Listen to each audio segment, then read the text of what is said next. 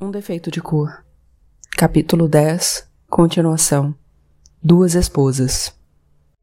Por causa de tudo que aconteceu com a Maria Clara no nascimento do Maurice, a Isabel, que também precisava de cuidados porque tinha dado à luz havia menos de uma semana, foi passar alguns dias na casa dos pais.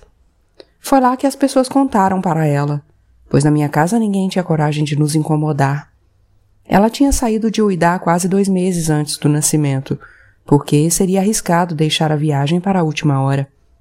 O João, assim que a viu bem instalada e bem cuidada, pegou o caminho de volta com a desculpa de que precisava resolver assuntos urgentes no trabalho. Eu, que bem sabia como funcionava a Casas da Bahia, não entendia que houvesse assunto urgente e que não pudesse ser resolvido a partir de Lagos mesmo, a não ser acompanhar alguma obra, o que não era o caso. Mas não falei nada porque não quis arrumar problemas para ele. Antes tivesse falado, porque, apesar de ter ficado do lado dele, de tê-lo apoiado porque era meu filho, eu não concordava com o que ele tinha feito.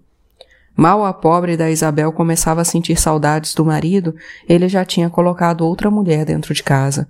Uma mulata muito bonita, ex-escrava do Xaxá Julião, que o João comprou e libertou. Ou ganhou de presente, não sei, e não quis saber ao certo. O pai da Isabel foi conversar comigo, dizendo que ela não voltaria para casa enquanto meu filho não pusesse a outra mulher para fora. Mandei chamar o João e exigi que ele explicasse o que estava acontecendo, para saber que providências eu deveria tomar. O João disse que gostava das duas, que a Isabel sempre seria a primeira mulher, a mulher a quem ele devia mais obrigações e que mandaria na casa. A outra era mais velha que o João, e de início suspeitei que tivesse feito algum feitiço para prendê-lo. E muito bem feito, porque meu filho estava decidido a não abrir mão da presença dela na casa. Pelo que ele me contou, o que era possível para um filho contar para a mãe, ele gostava muito mais de se deitar com a Adenique do que com a Isabel. O que não foi surpresa nenhuma para mim, pois eu sempre disse a ele que a Isabel era muito nova, que não tinha como saber das coisas que exigem experiência. Minha maior surpresa foi quando pedi que levasse a Adenique para conversar comigo, e ele contou que ela não podia fazer viagens, pelo menos por enquanto, pois estava pejada e, segundo ele, de ibejis. O João, que era mesmo o pai, pois antes de se mudar para a casa dele, a moça, mesmo liberta, morava na casa do Xaxá Julião, onde ele ia sempre se encontrar com ela. Isso acontecia desde antes do casamento com a Isabel, e ele sabia pelos guardas do Xaxá que a moça não recebia visita de mais ninguém, a não ser dele e de mulheres da família dela. Eu não podia deixar desamparados aqueles meus dois netos, sagrados e begis, e percebendo a felicidade do meu filho, prometi conversar com Isabel. Quando chamada, a Isabel apareceu na minha casa junto com os meus dois outros netos, o pai, a mãe e três irmãos, que não queriam concordar de maneira alguma com a situação. Primeiro, deixei bem claro que estava do lado do meu filho, e depois contei sobre os ibejis e prometi que a Isabel seria sempre a primeira esposa, a que manda, e que muitos brasileiros já tinham adotado esse hábito africano de ter várias mulheres. E então eles mudaram de ideia. Não queriam perder aquele casamento, não queriam deixar de fazer parte da minha família, o que era motivo de muita honra. Um dos empregados já tinha me contado que certa vez viu os pais dela entrarem em uma loja e, ao saberem que o comerciante não queria vender para pagamento a prazo, perguntaram se ele sabia com quem estava falando e disseram ser da minha família, que a filha deles estava casada com João Andrade da Silva, filho da Sinhá Luísa. A Isabel voltou para a casa de Uidá. Os ibejis do João nasceram em setembro e em dezembro apareceram todos para celebrar o Natal na minha casa. A Maria Clara com o Buliô e o Maurice, o João e a Isabel com a Luizinha, o César e mais um na barriga, e a Adenique com os ibejis, que, na véspera da Epifania, foram batizados com os nomes de Cosme e Damião. Fiquei bastante feliz, pois os três adultos e as crianças da família do João pareciam viver na mais completa harmonia. A Adenique era uma mulher bastante simples e prestativa, que ajudava muito a Isabel, tratando dela como se fosse uma filha. A Maria Clara repreendeu o irmão, com o apoio do Buliô, mas ele estava feliz e, sendo assim, por mim estava tudo bem. Naqueles dias, logo após o ano novo, o Buliô conseguiu fazer com que a Adenique fosse batizada antes dos filhos dela, recebendo o nome de Elizabeth. Mas continuei usando o seu nome africano, tendo como desculpa os esquecimentos da velhice. Ela ficava feliz por conservar o nome dado pelos pais, que ainda moravam perto do topo, onde ela tinha sido capturada. Eu gostava do jeito prático dela, que, como quem não queria nada, foi tomando conta da casa, das crianças, ganhando a confiança e o carinho de todos nós. Naquele nosso primeiro Natal com a família aumentada, as duas noras ficaram um bom tempo na minha casa, e foi bastante agradável ter a presença de crianças. Elas permaneceram em Lagos porque o João tinha ido até Osgobô ver uma fazenda da qual o Xaxá Julião queria que ele cuidasse. Ou melhor, tinha arrumado para ele comprar, mas essa notícia ele só nos deu quando voltou, já com o negócio fechado. Naquela época, juntei mais dois arrependimentos aos vários que já carregava, quase todos em relação aos filhos. Primeiro, de não ter levado a sério a verdadeira vocação do João, que era cuidar de fazendas, como ele dizia desde pequeno, e eu achava ser apenas influência do pai. O outro, de ter dito a Maria Clara que gostaria que ela também me desse netos, porque talvez ela já intuísse que não deveria. Acho que ela não queria, pelo menos não naquele momento. Inclusive, nem se importou muito quando soube que não podia mais ficar pejada, até que o Buliô estava bastante conformado, dizendo que Deus sabe o que faz o que dá e o que toma. Por que será que tenho pelo menos um arrependimento em relação a cada um dos meus filhos? Arrependimentos ou por falta ou por excesso de zelo, mas nunca por falta de querer bem, e é isso que me consola. Companhia.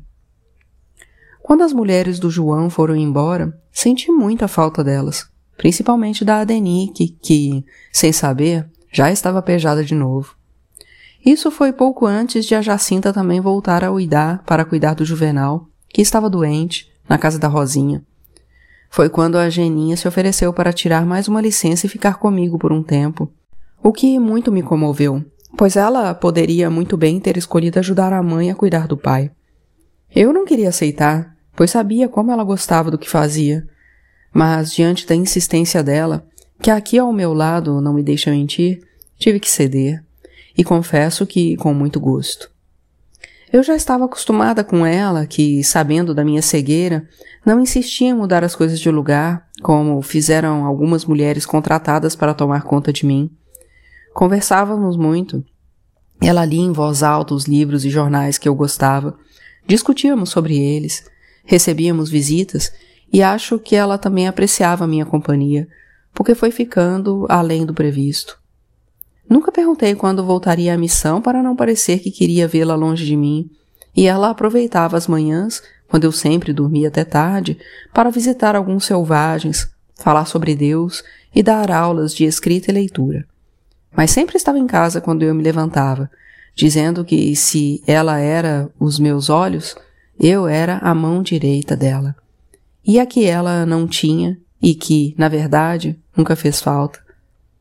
Veja você agora, é com a mão esquerda, que deve estar mais do que cansada, que ela está escrevendo tudo isso. Apesar da dedicação da Geninha, eu me sentia cada vez mais só, e, à maneira dos abicus, querendo voltar logo para o Orum. Desde o início eu tinha falado para Maria Clara que o Maurício era abicu, que ela precisava tomar cuidados especiais com ele, mas ela nunca acreditou, nunca levou a sério, e muito menos o bulhou, que dizia que certas coisas só aconteciam a quem acreditava nelas. Quando me falavam nisso, eu me arrependia de ter criado a Maria Clara tão a brasileira, tão sem conhecer os segredos da África. Afinal de contas, era em África que ela tinha nascido e estava morando, e deveria saber que cada lugar tem suas próprias crenças. Não estou falando sobre crenças das pessoas, que isso a Maria Clara respeitava bastante por conviver com pessoas tão diferentes. Mas a crença do lugar mesmo, a que vem da terra, das árvores, do vento, das águas, do céu, da claridade e da escuridão. Como eu tinha muito tempo disponível, ficava pensando em tudo isso e era muito fácil perceber, pelo menos para mim, como a África era diferente do Brasil, mesmo para quem não podia ver essa diferença. Se de uma hora para outra eu pudesse estar em cada um dos lugares por onde já tinha passado, sem ser avisada qual era, com certeza poderia adivinhar, sentir. Mas a Maria Clara não sabia disso e não fui capaz de fazê-la entender, e por isso ela não tomou os cuidados de que o Maurício precisava. Quando o menino ia me visitar só com a ama, uma africana, eu pedi a ela que fizesse as pinturas, que colocasse a tira de búzios amarrada no tornozelo dele e desse os banhos de ervas. Mas tudo tinha que ser desfeito antes de eles voltarem para casa, pois a Maria Clara tinha avisado que ia despedi-la se ficasse sabendo que ela estava dando corda às minhas crendices. E assim foi até que o Maurício morreu, pouco tempo antes de completar sete anos. E nem mesmo então pude falar alguma coisa, repreendê-la, porque a dor dela já era grande demais. A dor que eu conhecia tão bem e que não tem igual no mundo. Abicu. Sempre me pareceu que as mulheres do João disputavam para ver quem daria mais filhos a ele, pois tiveram uma criança atrás da outra. Luísa, César, Francisco, Maria Eulália, Maria Eugênia são os nascidos do casamento com Isabel. Com a Adenique, Cosme e Damião, os Ibegis, a Catarina e a Romana. Contando com o Maurício da Maria Clara, eu já tinha dez netos. Depois nasceu o Joaquim, que teve papel muito importante nas nossas vidas. E já conto por quê. Quando o João comprou a fazenda de Osgobô e comentou que queria plantar cacau, contei que a família de um amigo da Bahia tinha fazendas de cacau. Imediatamente ele pediu que eu escrevesse para tal amigo e perguntasse se ele podia dar algumas explicações ou até mesmo fornecer mudas. Tentei tirar a ideia da cabeça dele, porque tinha perdido totalmente o contato com Hilário desde a morte do Tico. Mas o João insistiu tanto que ditei uma carta para a Geninha e mandei para a Bahia, para o endereço da casa do Tico, pensando que dessa maneira não obteria resposta. A surpresa foi geral quando, quase três meses depois, chegou uma carta do Humâncio, filho do Hilário, que estava morando na casa que tinha sido do Tico. Eu não conhecia esse rapaz, Nunca tinha ouvido falar dele e nem sabia que o Hilário tinha filho.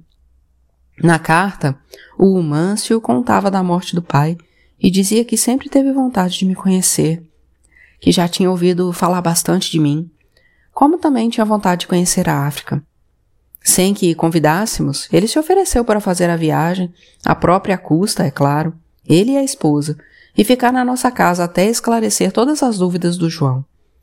A carta até levava a data marcada da viagem, e quando a recebemos, faltava menos de um mês para a chegada de dois hóspedes indesejados. Ainda mais porque iam desembarcar em Lagos por causa da minha morada na carta, achando que o João morava comigo. Mandei avisar imediatamente o João para que estivesse em Lagos no dia da chegada deles. Pelo que me contaram, o Humâncio não se parecia com o Hilário, tinha a pele mais clara e o cabelo esticado e o imaginei como o Senhor Amileto, do terreiro de Jesus. Levaram muitos presentes, coisas das quais eu já estava com saudades, mas não compensaram o incômodo de tê-los em casa, com seus modos de brancos, arrogantes e desdenhosos, reclamando de tudo, das pessoas, dos bichos, do calor, da comida e dos criados. O João e o Mâncio foram para a fazenda, e a mulher dele, uma crioula de voz estridente e muito faladeira chamada Amélia Cristina ficou perturbando a paz na minha casa, dando ordens e tratando a Geninha como se fosse uma das escravas dela. Tivemos um pouco de sossego quando ela conseguiu encontrar outra brasileira snob, que a levou para passar um tempo em sua casa. Por mim, queria mais a que ela ficasse por lá até a volta do marido, que só aconteceu mais de um mês depois da partida para Oscobo. Quando o Mâncio manifestou a vontade de passar mais alguns dias em África antes de retornar a São Salvador, eu disse ao João que não aguentava mais, que o levasse para o Idá. Na ida para Lagos, o João tinha levado o filho mais velho, o César, para passar alguns dias na casa dos outros avós, os pais da Isabel, onde havia muitos primos da idade dele. Quando estavam de partida para Uidá, os avós resolveram fazer um piquenique de despedida para o César, e o Maurício foi convidado. Aliás, o Maurício também estava passando uma temporada na casa dos avós do primo, divertindo-se um pouco, já que, por ser filho único, não tinha ninguém com quem brincar e ficava quase o tempo todo ao pé dos pais, na escola. Durante o piquenique, feito em Acoí, os adultos se distraíram um pouco e não perceberam que as crianças tinham se afastado da área segura para nadar, entrando cada vez mais na região do mangue entre as lagunas. Nem eu, nem a Geninha fomos ao piquenique. Eu, porque não saía mais de casa, e ela porque ficou me fazendo companhia. Rezamos o dia inteiro, como se soubéssemos que estava para acontecer uma tragédia. Eu tinha acordado com um aperto no peito. Comentei com a Geninha. Ela disse que também não estava muito boa e me convidou para acompanhá-la em um rosário. Aquilo me acalmou um pouco e resolvemos continuar, rezando um terço seguido de outro, esquecidas do tempo. Acho que esqueci até mesmo da reza, como se ela precisasse apenas do meu corpo, deixando a mente livre para pensar nos problemas, ou para não pensar em nada, o que era melhor ainda. Fomos interrompidas pela Amélia Cristina, que entrou na casa como se estivesse fugindo de todo o exército de Amazonas do rei do Daomé, e disse que tinha acontecido uma coisa tão terrível que nem tinha coragem de contar. Ela se trancou no quarto e não falou mais nada, por mais que eu batesse na porta e insistisse em perguntar, até que desmaiei e pedi que a Geninha fosse ter com a Maria Clara para ver se ela sabia de alguma coisa. Preocupadas e sabendo menos ainda, a Maria Clara e o Bulliot foram para minha casa, e estávamos todos juntos quando João entrou, amparado pelo Mâncio e seguidos por uma multidão de chorosos e curiosos. Uma das coisas que mais me afligem é não poder olhar nos olhos dos meus filhos para saber o que eles estão sentindo. E naquele dia, acho que teria visto a tristeza e depois o desespero do João quando notou a presença da irmã e do cunhado. Ele começou dizendo que a culpa era toda dele, que tinha se descuidado, que precisava ser punido, já que não morreu no lugar dos meninos. Depois disso, começou a chorar e não conseguiu falar mais nada. Mas já sabíamos do que se tratava ao percebermos que o César e o Maurice não estavam com ele. Tristes mortes. O primeiro a se recuperar e ter coragem de fazer perguntas foi o Bulhou, e ficamos atônitos ouvindo a história contada pelo Mâncio. Ele disse que estavam no piquenique e algumas crianças apareceram gritando que o Maurício tinha se afogado. Quando os adultos chegaram no local, não viram nem o Maurício nem o César, que, segundo as crianças que ficaram na beira da lagoa, tinha entrado na água para salvar o primo e afundou junto com ele. As crianças não sabiam de mais nada, a não ser que os dois tinham sumido das águas escuras da lagoa e não voltaram à tona. Alguns adultos entraram atrás deles, inclusive o Mâncio e o João, mas não encontraram nada. Desistiram depois de procurar por mais de meia hora, sabendo que não era possível alguém sobreviver a todo aquele tempo debaixo d'água. Foi então que aconteceu outra coisa terrível, que até agradeço por não ter visto, pois a Maria Clara e o Bulliot, sempre tão calmos e educados, começaram a gritar, acusando o João e o Mâncio de irresponsáveis. Ao ouvir a discussão, a Amélia Cristina saiu do quarto e gritou de volta para Maria Clara e o Bulliot, dizendo que os irresponsáveis eram eles, que não estavam por perto para cuidar do filho, pois ela, o marido e o tio não tinham tal obrigação. Eles é que deviam estar pedindo desculpas ao João por terem levado o filho dele à morte também, na tentativa de salvar o primo. Não sei onde arrumei forças para interferir, mas, na hora, Mandei que ela se calasse e saísse imediatamente da minha casa. Que deixasse uma morada para onde eu mandaria as coisas deles mais tarde. Quando ficamos apenas nós, os da família, mandei um dos empregados ao Idá para buscar a Isabel, mas sem contar o motivo. O João não parava de se desculpar com a Maria Clara e o Bulhô, e àquela altura apenas chorava em silêncio. Pedi que permanecessem assim, calmos e calados, que não dissessem mais nada, pois, feridos e nervosos como estavam, poderiam se arrepender de muitas palavras mais tarde. Disse ao João que não se culpasse, que tudo era destino, que ele não teria como evitar aquilo nem se estivesse segurando os dois meninos pelas mãos, pois o chamado do Orum é muito forte. Depois que disse essa última frase, fiquei arrependido, pois tive quase certeza de que a Maria Clara soube que eu estava falando sobre o fato de o Maurice ser um abicu e ela não ter feito nada para segurá-lo conosco. Algumas pessoas tinham continuado a busca na lagoa e chegaram com os dois corpinhos do jeito que tinham sido encontrados, um abraçado ao outro. E meus dois filhos também se abraçaram, como se estivessem seguindo o exemplo. Não tivemos como evitar as visitas, os pêsames e as homenagens falsas e verdadeiras, e fizemos o funeral e o enterro das crianças o mais rápido possível, porque é muito triste ver corpinhos tão novos sem vida e sem frutos, como também tinha sido o caso do seu irmão, o Banjocô. Depois que a Isabel chegou de Uidá e se despediu do filho, depois que os padres encomendaram os anjinhos e rezaram uma missa na sala da minha casa, mandei abrir uma cova no quintal e colocamos os dois juntinhos lá dentro, do jeito que estavam. No dia seguinte, quando já estávamos novamente sós, os da casa, plantamos um irocô por cima, para que pelo menos a árvore crescesse e desse frutos. Depois do enterro dos dois netos de uma só vez, e depois que a casa voltou a ficar silenciosa, nunca entendi tão bem a sinhazinha quando ela dizia que queria morrer.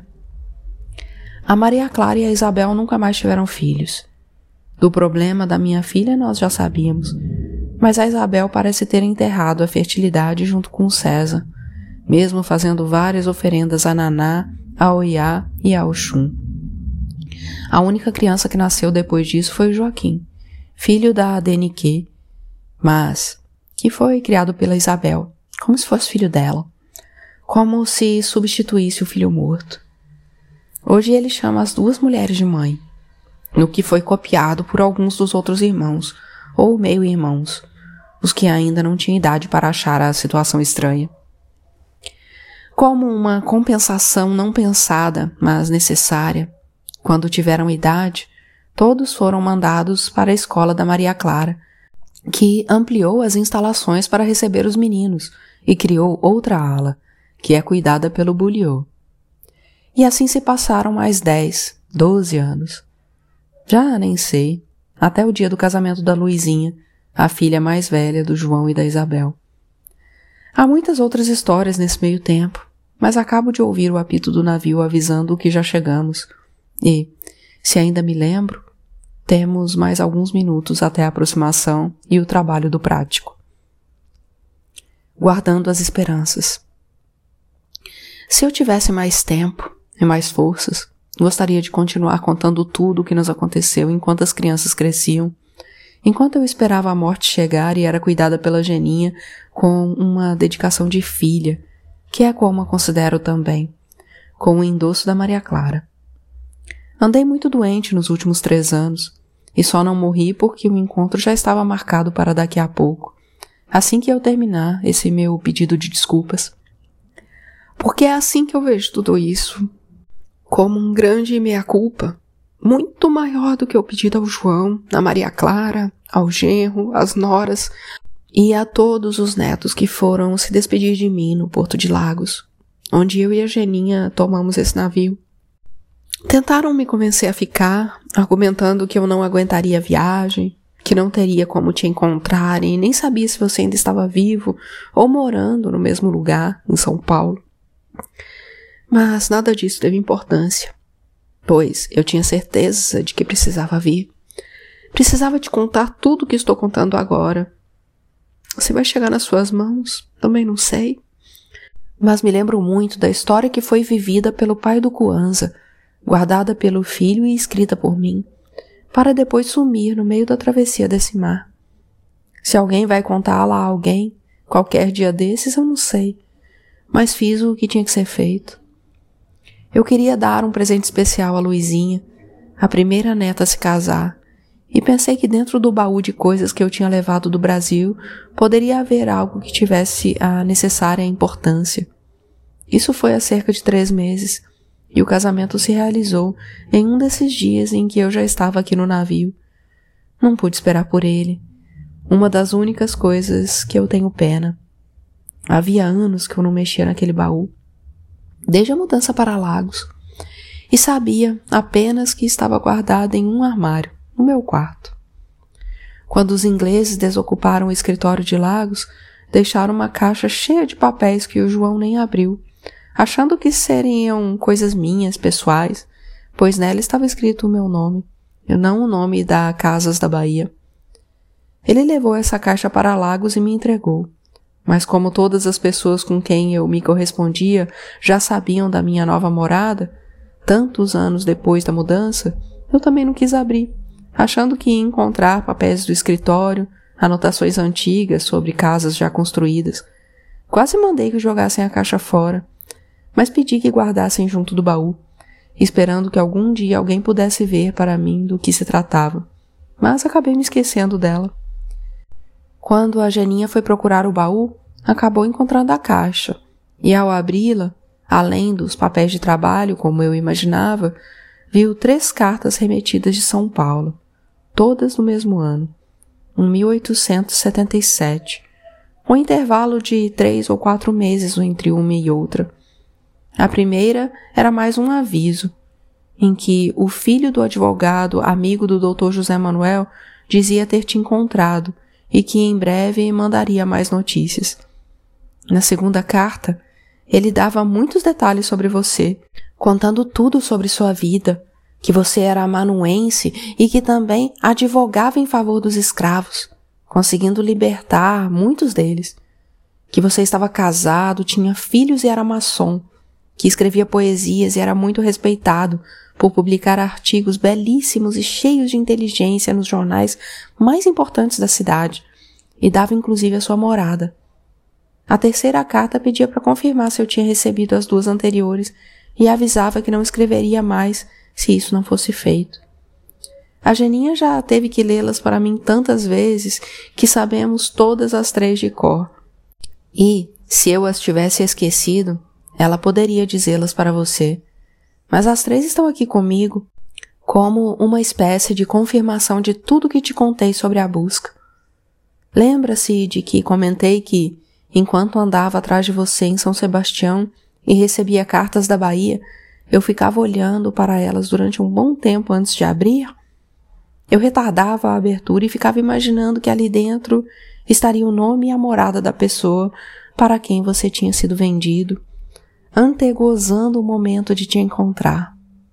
Então, eu nunca pensei que retardaria por tanto tempo, por tantos anos, com o risco de não mais te encontrar onde é indicado, e nem ao menos pude aproveitar o tempo de contemplação, imaginando o que elas trariam, pois não sabia se existiam. Também sou culpada por nos ter roubado mais estes anos. Todos os que se passaram desde que você foi encontrado. Depois que a Geninha leu as cartas que davam notícia do seu paradeiro, e depois que nos recuperamos do susto, da alegria, da tristeza, da incredulidade, nem sei, pois era tudo isso junto. Ela achou mais uma carta. Também estava fechada, remetida por alguém chamado Esteban e datada de três meses antes da primeira carta do advogado de São Paulo. Sabe quem é Esteban? Lembra-se dele? O filho do Buremo e da Rosário, aquele que tinha aprendido comigo as primeiras letras. Já pensei demais nisso e não tenho a mínima ideia de como esta carta chegou até o Idá. Minha morada pode ter sido fornecida pela Sinhazinha, que fez segredo de que tinha ido visitar meus amigos na casa da dona Balbiana, apesar de eu ter pedido para não ir. Ou eles podem ter enviado a carta para São Salvador, pois sabiam que eu era de lá, e de São Salvador alguém enviou para o Idá.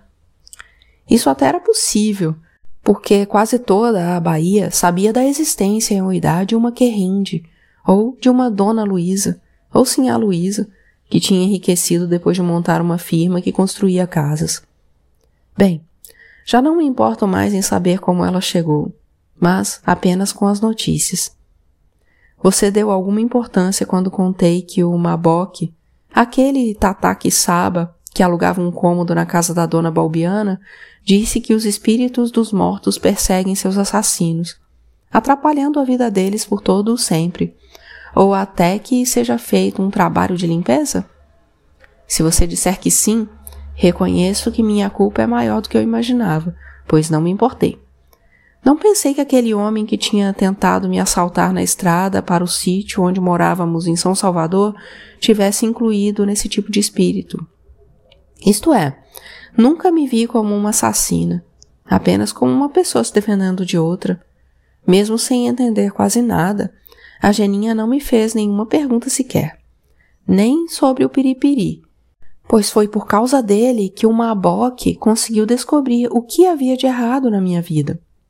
O que aconteceu foi que, ao ir embora de São Sebastião, em troca do lenço encarnado, deixei para o Piripiri exatamente a bolsinha que estava usando naquela noite em São Salvador.